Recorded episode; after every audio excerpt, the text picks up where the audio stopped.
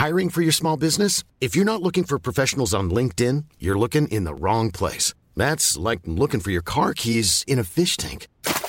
LinkedIn helps you hire professionals you can't find anywhere else, even those who aren't actively searching for a new job but might be open to the perfect role. In a given month, over 70% of LinkedIn users don't even visit other leading job sites. So start looking in the right place. With LinkedIn, you can hire professionals like a professional. Post your free job on linkedin.com slash people today.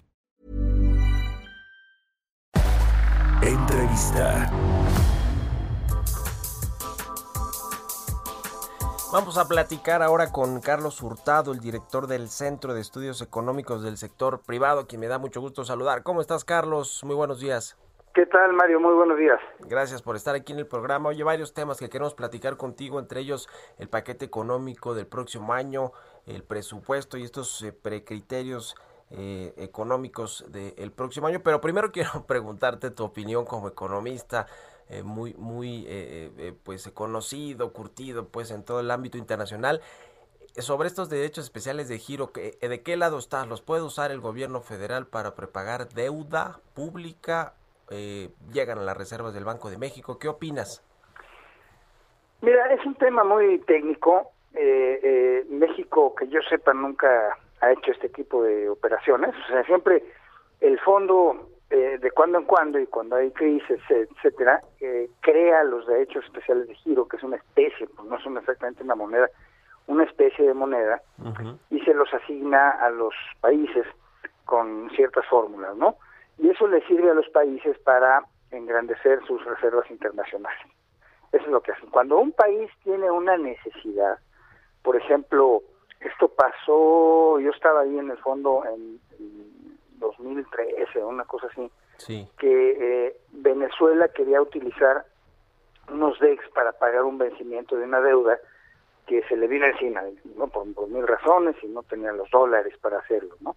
Entonces hay un mecanismo dentro del fondo en el cual hay una especie de mutualidad ¿no? entre todos, en el cual el fondo le pide a otro país, en, en este caso tenía que ser Venezuela, pero él tiene DEX y los acreedores de Venezuela pues no le toman los DEX, le toman dólares.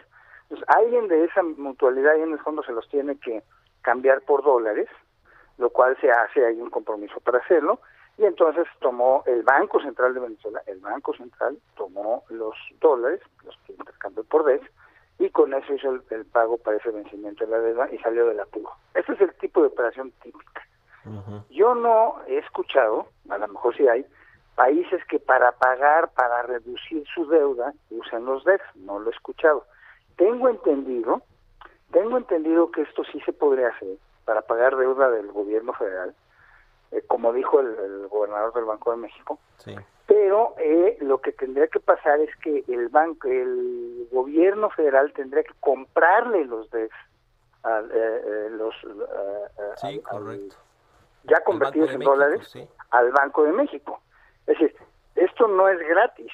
El gobierno federal tiene que tener el dinero para pagarle al Banco de México y el Banco de México que le entregue los DEX ya convertidos en dólares para que se pudiera amortizar la deuda. Sí, sí. Entonces, eh, si bien creo que sí se puede, también creo que no es una cuestión gratis, no, no es que nos dieron un regalo y con eso lo vamos, a, reducir la deuda, porque el, gobierno tiene que pagarle al Banco de México esos deudas. Sí, no, no, nada, nada es gratis, ni esta línea de crédito flexible pues, pues que, que, nos cuesta creo que casi 150, 160 millones de dólares al, al año tenerla abierta con el FMI. Oye, cambiando de tema, nos quedan cuatro minutos y medio, querido Carlos. El tema del paquete económico del próximo año, ya estamos unos días prácticamente de que Hacienda entregue su propuesta de paquete económico al Congreso, eh, ya hay unos precriterios económicos. ¿Cómo, estás viendo el asunto del, presupuesto, la ley de ingresos, eh, etcétera? Sobre todo los proyectos prioritarios y la urgencia que hay todavía de destinar recursos, por ejemplo, al sector salud. Bueno, mira, yo, yo como veo, eh, no sé cómo voy a salir, prácticamente yo no tengo idea y entre mis amigos que hacen lo mismo que yo, pues no hay nadie que tenga así una idea muy certera.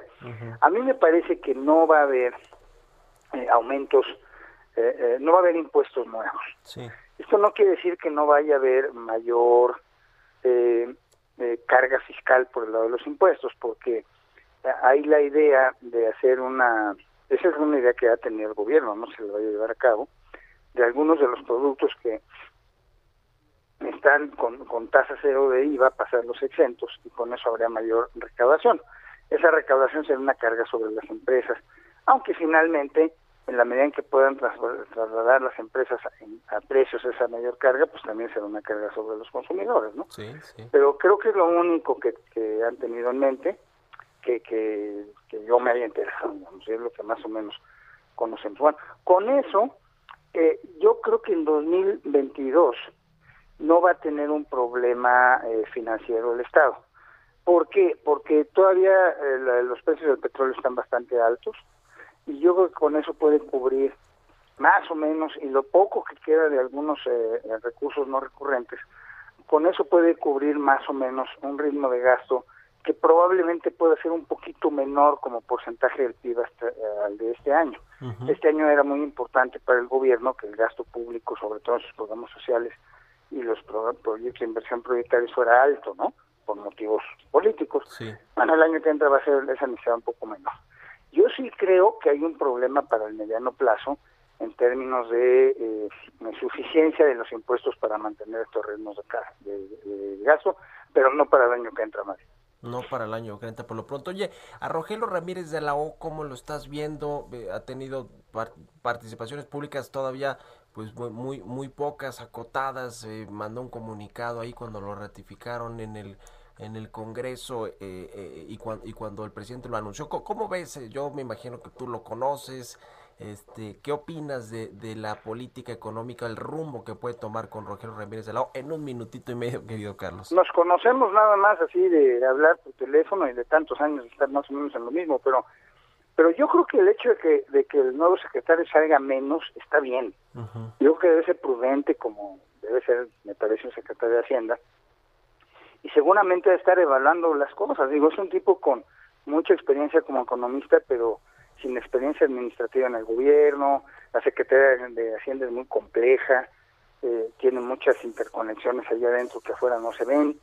Entonces, eh, eh, a mí me parece eh, que es un buen signo que el señor esté estudiando las cosas, callado y viendo qué va a hacer. Pues sí, eh, hay mucho que hacer, sobre todo con el paquete económico y luego pues vendrá el asunto de Pemex. El Pemex siempre es eh, un asunto que por lo menos el tema financiero normalmente lo suelen ver en la Secretaría de Hacienda y yo creo que va a ser el caso de Rogelio Ramírez de la O, pero bueno, pues con Pemex... Mira, yo nada más una cosa, en Pemex va a ver que el gobierno le va a tener que poner más dinero para seguir con ese plan que yo no estoy de acuerdo, porque que tiene de rescatar a Pemex, ¿verdad?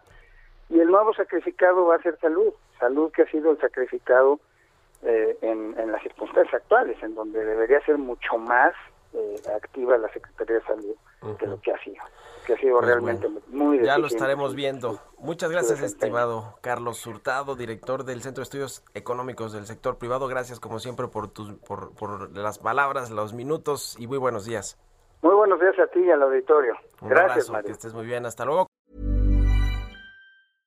Hey, it's Paige DeSorbo from Giggly Squad. High quality fashion without the price tag. Say hello to Quince. I'm snagging high-end essentials like cozy cashmere sweaters, sleek leather jackets, fine jewelry, and so much more. With Quince being 50 to 80% less than similar brands. And they partner with factories that prioritize safe, ethical, and responsible manufacturing. I love that. Luxury quality within reach. Go to quince.com slash style to get free shipping and 365 day returns on your next order. Quince.com slash style.